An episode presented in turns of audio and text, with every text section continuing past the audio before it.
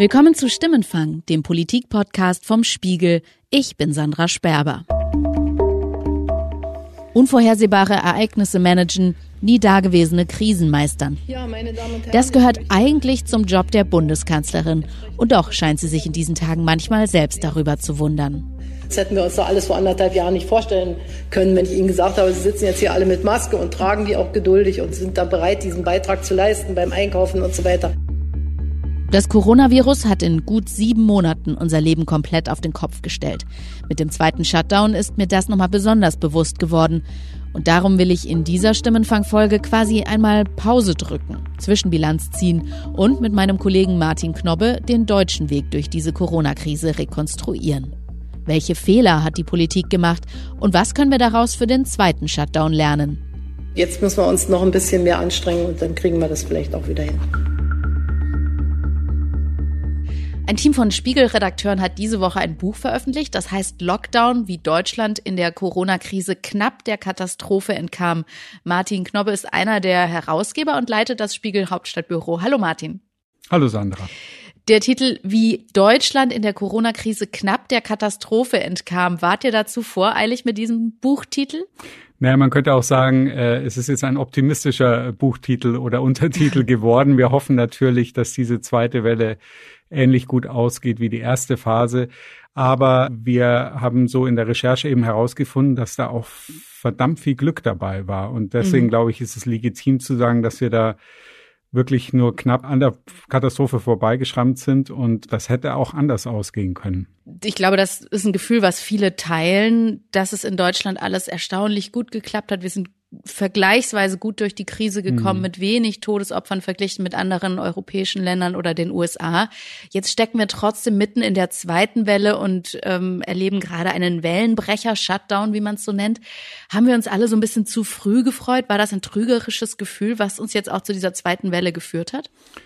Ja, das glaube ich schon. Also gerade der ja doch relativ entspannte Sommer hat sicher sowohl in der Gesellschaft, aber ich glaube auch in Teilen der Politik ein bisschen für zu große Entspannung gesorgt. Und mhm. was sich so ein bisschen wie ein roter Faden durch die ganze Pandemie durchzieht, ist, dass die Politik immer sehr kurzfristig reagiert.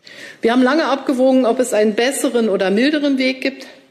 Wir haben ihn nicht gesehen und deswegen haben wir diese Regelung schweren Herzens beschlossen, aber eben auch aus Überzeugung.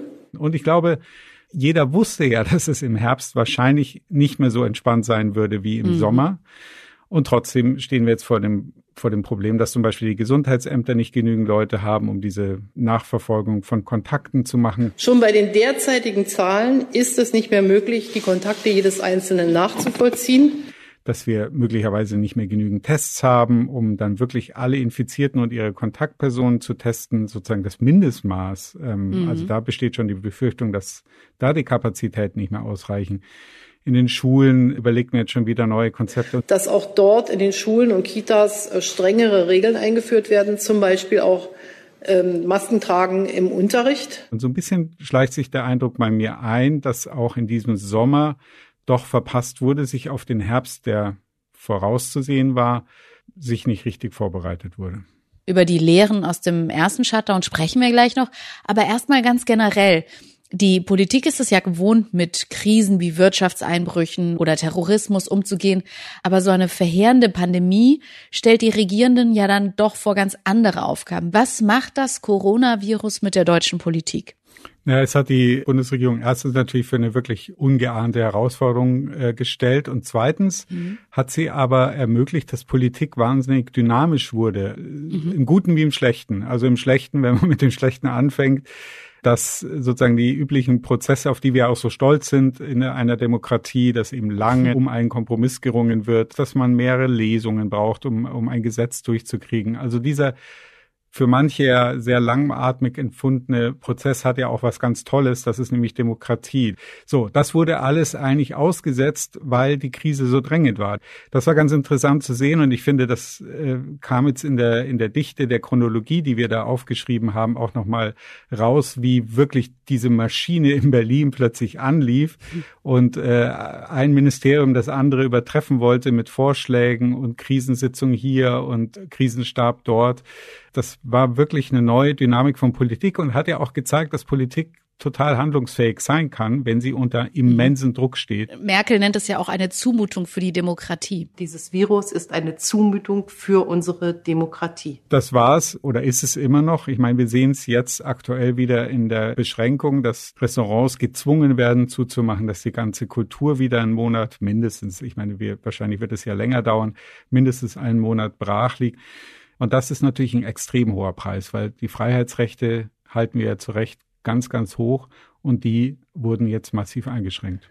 Martin, ihr habt für das Lockdown-Buch sehr, sehr viele Details recherchiert, wie die Politik in der Corona-Krise Entscheidungen trifft.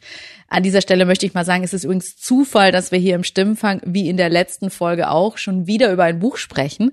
Aber ich finde diese Recherchen, was hinter den Kulissen beim ersten Shutdown geschehen ist, die helfen, diese Krise besser zu verstehen. Ihr schreibt, am Anfang wurde geschlampt, gezögert und verschleppt.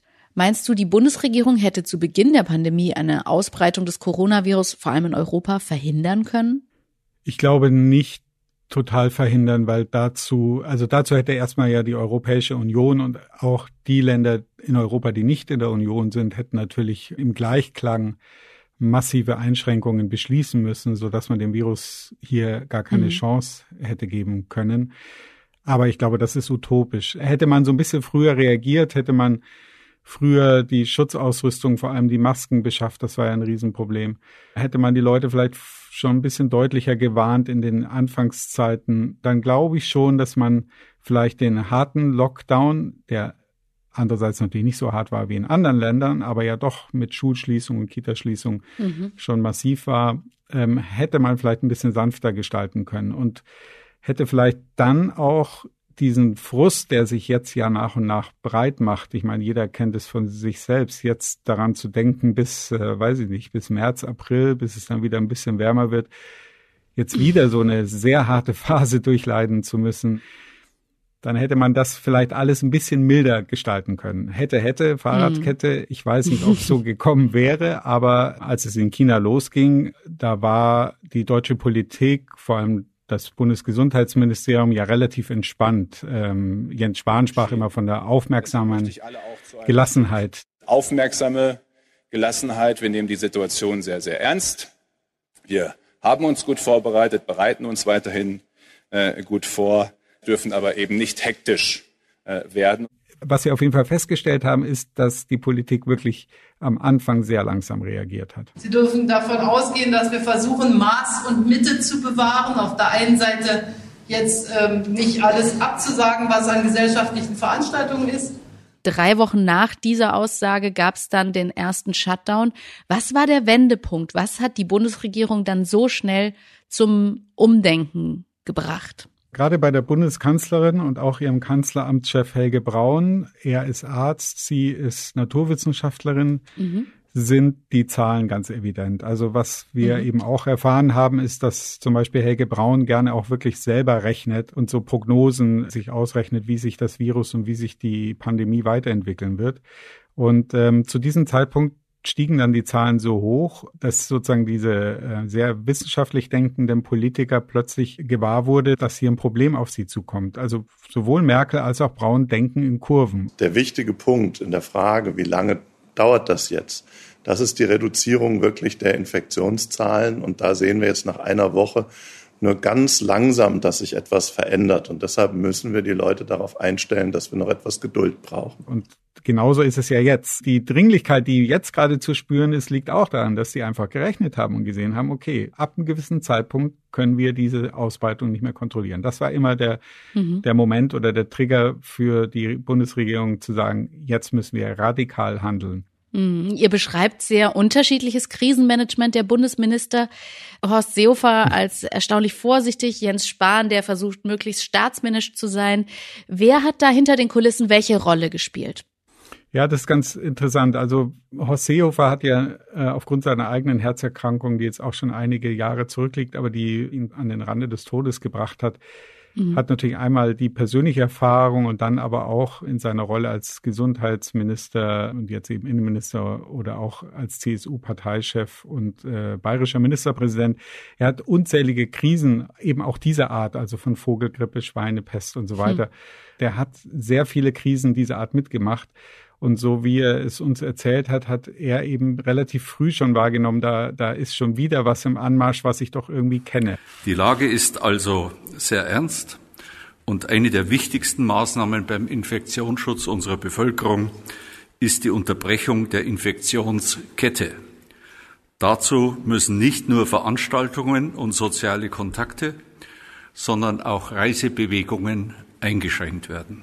Horst Seehofer hat wohl seine Mitarbeiter relativ früh gewarnt und gesagt, achtet darauf, gebt darauf acht, dass das Virus wird zu uns kommen. Jens Spahn hat sich, glaube ich, viel auch auf seine Wissenschaftler, eben das Robert Koch Institut verlassen, die am Anfang ja auch eher abgewiegelt haben und gesagt haben, mhm. das Virus ist nicht so wild äh, und ist nicht gesellschaftsbedrohend in den Anfangswochen. Äh, Herr Professor Wieler hat es mir gerade im Gespräch auch noch mal einmal bestätigt. Die Gefahr für die Gesundheit der Menschen in Deutschland durch diese neue Atemwegserkrankung aus China bleibt nach unserer Einschätzung weiterhin gering. Und Jens Spahn hat natürlich noch ein zweites Problem oder eine zweite Eigenschaft. Er ist ja im Team mit Armin Laschet, wenn es um die Frage geht, wer künftig CDU-Vorsitzender will.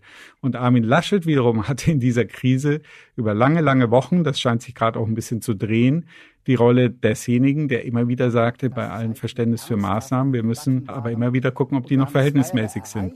Wir gehen den Schritt in die verantwortungsvolle Normalität wie wir den aus Nordrhein-Westfalen lange angemahnt haben. Also er galt mhm. so ein bisschen als der Lockerungspapst. So. Und wenn ein Bundesgesundheitsminister sich mit ihm politisch verbündet, dann kann er natürlich nicht als der knallharte Mann auftreten, sondern muss da irgendwie auch immer abwägen. Also er war nie der mhm.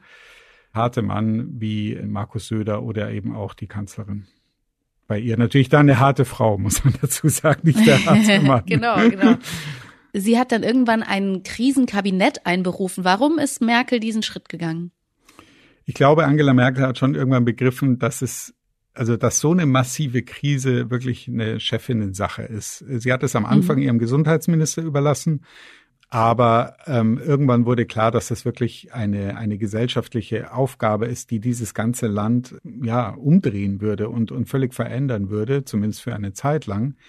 Und mhm. ähm, das war für sie der Grund zu sagen, das ist natürlich jetzt äh, eine Kabinettssache. Also das harte operative Geschäft lief weiterhin in den Krisenstäben, aber so die, die politischen Entscheidungen fanden dann in diesem Corona-Kabinett statt. Wenn wir auf die wichtigsten Entscheider der Corona-Krise oder der Corona-Politik schauen wollen, müssen wir, glaube ich, auch auf Armin Laschet, den haben wir schon kurz angesprochen, aber auch auf Markus Söder schauen. Die beiden Unionsministerpräsidenten kommen in eurem Buch immer wieder vor und es wird immer wieder so beschrieben, wer gerade was macht. Wie würdest du die Rolle der beiden beschreiben? Ja, deswegen haben wir die beiden auch so, so prominent ausgewählt, weil sie zumindest in dieser ersten Phase der Krise wirklich die, die äh, Protagonisten für die zwei Arten des Umgangs waren. Also Markus Söder, mhm. der Tough Guy. Da gibt es kein Zögern oder Taktieren. Es gibt eine Abwägung. Es gibt eine Überlegung. Und dann muss die Entscheidung getroffen werden. Und dann ist es wichtig, diese Entscheidung gemeinsam, vernünftig, umsichtig, aber dann schon entschlossen umzusetzen. Wir glauben, dass er das sehr gut gemacht hat und seine Beliebtheitswerte deuten ja auch darauf hin, der immer einen Schritt voraus war und auch wirklich durch eine ganz geschickte Taktik äh, die anderen vor sich hergetrieben hat. Ich hoffe wirklich sehr, dass die jetzt getroffenen Einschränkungen helfen. Sollten sie nicht rasch Wirkung zeigen, müssen wir, und ich möchte dies ausdrücklich auf dem Hohen Haus sagen, müssen wir dann auch weitergehende Maßnahmen erwägen. Also er hat irgendwann entschieden, ich schließe die Schulen, die anderen konnten dann auch nicht mehr Nein sagen. Ähm, mhm. das, das war in vielen Bereichen so. Armin Laschet, der immer wieder gesagt hat, wir brauchen den Diskurs, wir brauchen die Debatte, wir müssen immer wieder uns selbst überprüfen. Wir müssen hier einen Weg in der Mitte finden, wissen, dass die Pandemie noch da ist, vorsichtig bleiben, achtsam sein und trotzdem unser soziales, unser wirtschaftliches Leben wieder versuchen zu leben, um die Schäden zu minimieren. Eigentlich ein vernünftiger Ansatz, dass man sagt, wir sind nicht frei von Fehlern, deswegen lasst uns jeden Schritt überprüfen, den wir da tun. Ähm, mhm. Aber er wirkte dadurch, weil er es auch nicht, äh, glaube ich, klar kommuniziert hat, immer so ein bisschen zögernd und zaudernd. Und die Menschen wollen in einer Krise jemanden, der eine klare Sprache spricht und sagt, das machen wir jetzt. Also ich glaube, klare Sprache und gleichzeitig eine, immer wieder sich selbst zu reflektieren, das ist der richtige Weg. Und ähm, die beiden haben das jeder auf ihre, auf seine Art versucht und äh, Markus Söder unserer Meinung nach deutlich erfolgreicher als Armin Laschet. Mm, ihr nennt seinen Stil aber auch hart an der Grenze zur Showpolitik. Hat dieses Gerangel zwischen Armin Laschet und Markus Söder in der Corona-Politik geschadet oder hat es eher geholfen, dass man so um den richtigen Kurs gerungen hat? Ich glaube, es hat geholfen, überhaupt so die föderalistische Struktur, bei der man äh, oft sagen mhm. kann, das ist ja total nervig und äh, hat ja auch zwischenzeitlich für völlige Verwirrung gesorgt, dass eben nicht nur jedes Land seine eigenen Regeln hatte, sondern dann auch noch jede Stadt ihr Maskengebot oder Maskenpflicht. Insgesamt hat sich die föderalistische Struktur, glaube ich, schon bewährt. Gerade dieses Gerangel zwischen Vorpreschen und immer wieder sagen, na ja, aber können wir hier nicht vielleicht doch etwas milder vorgehen oder hier mal wieder was lockern? Das hat im Endeffekt ja dazu geführt, dass wir bis jetzt sehr solide durch diese Krise gekommen sind und eben auch nicht dauernd den harte Maßnahmen ertragen mussten. Da, mhm. da, dafür waren schon die verantwortlich, die immer wieder gesagt haben, lass uns noch mal überlegen, ob das wirklich nötig ist. Deswegen hatten wir auch gute Zeiten wie den Sommer, bei dem man ja jetzt nicht so deutlich gemerkt hat, dass wir in einer Riesenkrise stecken, ähm, zumindest nicht so stark, wie wir es jetzt gerade merken. Mhm. Ein Thema, bei dem man dieses Hin und Her ganz stark gespürt hat, war das Thema Masken. Martin, das ist auch eines, bei dem du und deine Co-Autoren ihr schreibt, da wurden eklatante Fehler gemacht. Welche Fehler waren das beim Thema Masken? Ich glaube, ein entscheidender Punkt, den wir schon genannt hatten, ist das späte Reagieren. Der Maskenmarkt auf der Welt ist umkämpft. Die ganze Welt kauft gerade Schutzmasken.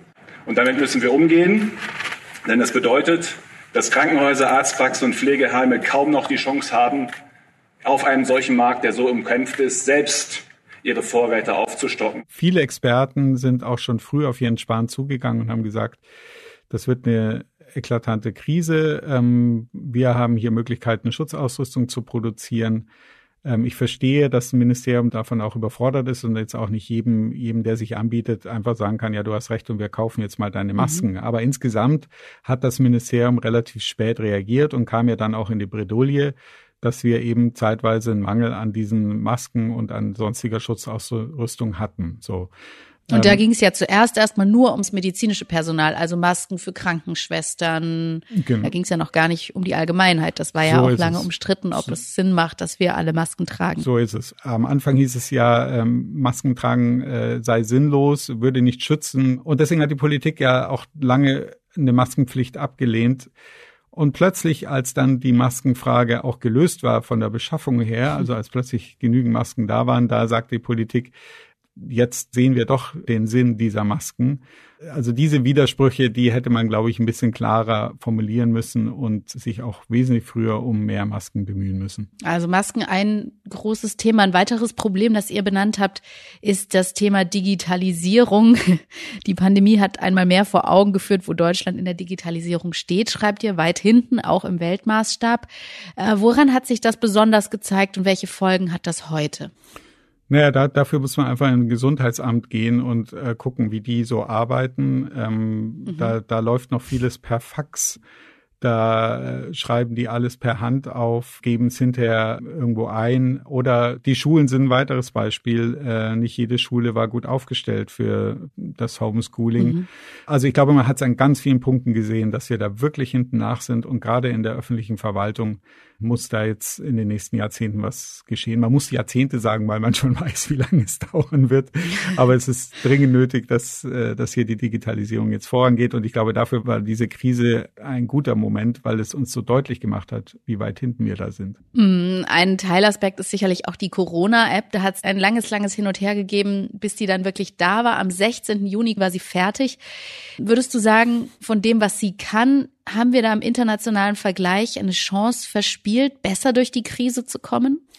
Auch da war es wieder der Zeitfaktor. Da, da, schlagen bei mir zwei Herzen in meiner Brust, weil ich diesen, diesen Schutz der Privatsphäre schon auch hoch anrechne ähm, und, mhm. und es auch löblich finde, dass sich die Bundesregierung da viel, viel Gedanken gemacht hat, dass diese Daten jetzt nicht wild äh, umherschwirren. Das heißt, die App weiß weder, wer sie sind, noch wo sie sich bewegt haben Und sie kennt auch nicht die Identität derjenigen, die sie getroffen haben. Wenn man sich es anschaut, es hat halt sehr lange gedauert, weil man erst auf diese eine Lösung zugesteuert ist und dann im letzten Moment eine Kehrtwende gemacht hat und wieder sozusagen von Null anfangen musste. Also technisch gesehen. Mit der technischen, genau mit der Frage, ob die Daten mhm. zentral gespeichert werden oder dezentral. Mhm. Und dann natürlich so Fehler vorkamen, bei denen man sich fragt, ob sie bei diesem Preis, den diese Corona-App auch kostet, äh, nämlich mehrere Millionen äh, Euro, wirklich nötig sind, eben dass sie auf alten mhm. Geräten nicht lief, dass bestimmte Betriebssysteme das nicht unterstützt haben. Ich glaube, jetzt ist die Corona-App auf einem guten Weg. Sie wird ja auch ständig verbessert und ähm, sie, sie wird auch genutzt von den Leuten. Und ich glaube, auch wenn jetzt das Bewusstsein wieder da ist, dass man jetzt wirklich von Infektiösen umgeben ist, mehr und mehr, mhm. werden auch wieder mehr Leute genauer draufschauen. Aber es war wirklich ein Zeitfaktor und, und vielleicht auch eine gewisse Entscheidungsschwäche, warum das dann länger gedauert hat als nötig. Da ist sicherlich auch noch Potenzial nach oben, wer sie sich alles runterlädt. Jetzt hast du es angesprochen, wir sind im zweiten Shutdown. Was ist jetzt anders als beim ersten Shutdown? Wo haben wir gelernt? Also erstmal kennt man natürlich das Virus jetzt besser. Man weiß, welche Schutzmaßnahmen helfen. Ich glaube, man geht jetzt ein bisschen gelassener mit dem Virus um und das ist auch gut. Also dass nicht, dass wir jetzt nicht in eine Hysterie geraten. Und diese ganze Rechenmodelle, die angestellt wurden mit diesen Inzidenzenzahlen, 50 pro 100.000 Einwohner, die innerhalb von sieben Tagen neu infiziert sein dürfen, denn nur in diesem Rahmen kann man die Kontakte anständig nachverfolgen. Also man kann auf viel mehr Grundlagen jetzt Entscheidungen treffen. Wir haben im Gegensatz zum Frühjahr einige Lichtblicke. Wir haben mehr und besseres Schutzmaterial. Wir haben neben den PCR-Tests jetzt auch die Schnelltests, die Antigen-Schnelltests. Umso erstaunlicher finde ich es ja, dass wir eben jetzt gerade wieder in was hineinstolpern, das uns jetzt fast zu überfordern droht und man sich eben fragt, warum waren wir jetzt für diese zweite Welle nicht besser vorbereitet? Das ist für mich die große Frage, die sich gerade stellt. Jetzt hoffen natürlich alle, dass dieser sogenannte Wellenbrecher-Shutdown tatsächlich wirkt. Entscheidend könnte dabei die Kommunikation sein. Und da haben die Kollegen oder hat das Spiegelteam einen ganz lustigen Satz geschrieben. Ihr schreibt nämlich, die Politik müsste künftig mehr reden wie der Virologe Christian Drosten. Was heißt das aus eurer Sicht? Ich finde, an Christian Drosten kann man gut lernen, dass man erstens mal seinen Standpunkt verändern kann oder dass man einen Gesichtsverlust hat. Also man kann sagen, mhm ich, vor zwei Wochen habe ich das behauptet. Heute bin ich zu dem Schluss gekommen, dass es falsch war, weil es neue Erkenntnisse gibt. Politik tut sich ja immer schwer damit, Fehler einzugestehen oder auch Niederlagen. Man kann es ja immer beobachten nach einer Wahl in der berühmten Elefantenrunde mhm. im Fernsehen, in dem alle Generalsekretäre der oder Generalsekretärinnen der Parteien selbst das schlimmste Ergebnis irgendwie versuchen gut zu reden. Ich glaube, von Christian Drosten kann die Politik lernen, einfach zu sagen, gut, ähm, das gilt nicht mehr, weil. Also wichtig ist, das wirklich zu begründen. Und das ist der zweite Punkt, warum ja auch Drostens Podcast so beliebt ist, ist, weil er einfach unglaublich gut erklären kann. Und zwar hochkomplexe mhm. Dinge. Und die Politik hat gerade in der Phase, als sie mit vielen Zahlen hantierte, ich hatte es ja schon genannt, äh, Verdopplungszahlen, die infizierten Zahlen absolut gesehen, die Reproduktionszahl und so weiter und so fort, die Anzahl der Intensivbetten so da, da hat sie mit vielen Zahlen hantiert und ich glaube, die Menschen haben irgendwann nicht mehr verstanden, welche Zahl denn jetzt besonders wichtig ist und wo die Grenzen liegen. Und das muss die Politik einfach leisten, sich immer wieder zu erklären, auch aus einem demokratischen Grund heraus, nämlich dass Politik immer wieder begründungspflichtig ist. Sie muss sich ihren Wählern erklären, warum sie jetzt so handelt und nicht anders. Und das macht Christian Drosten gut, deswegen haben wir empfohlen, dass sich Politiker da einiges abschauen können. Wir sind gespannt, wie es in den nächsten vier Wochen läuft mhm. und vor allem, was das Ergebnis dieses Shutdowns ist und dieser Krisenkommunikation. Vielen Dank, Martin. Vielen Dank, Sandra. Tschüss. Zum Schluss noch ein Aufruf an unsere Hörerinnen und Hörer. Wir haben Sie ja schon in der vergangenen Woche nach den Folgen dieses Shutdowns gefragt. Jetzt ist er da und deshalb wollen wir in einer der nächsten Folgen über die wirtschaftlichen Auswirkungen des zweiten Shutdowns sprechen. Wirtschaft, das klingt ja immer so weit weg nach Großkonzernen und Aktionären. Aber natürlich bringt der Shutdown auch Restaurantbetreiber oder Künstler in Existenznöte. Oder Familien, die sich jetzt fragen, wie sie die Miete zahlen sollen, wenn die Eltern in Kurzarbeit gehen müssen oder ihren Job ganz verlieren. Auch das ist Wirtschaft. Also, wir würden uns freuen, von Ihnen zu hören, wenn Sie die wirtschaftlichen Auswirkungen dieses Shutdowns spüren. Schicken Sie uns eine WhatsApp-Sprachnachricht an 040 380 80400 oder hinterlassen Sie uns eine Mailbox-Nachricht unter derselben Nummer 040 380 80400.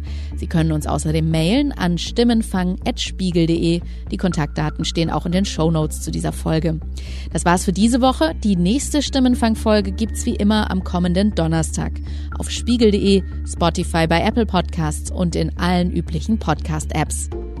Ich bin Sandra Sperber und bei der Produktion wurde ich diese Woche unterstützt von Philipp Fackler, Sebastian Fischer, Charlotte Meyer-Hamme, Johannes Kückens, Matthias Streitz und Yasemin Yüksel. Unsere Stimmenfangmusik kommt von Davide Russo.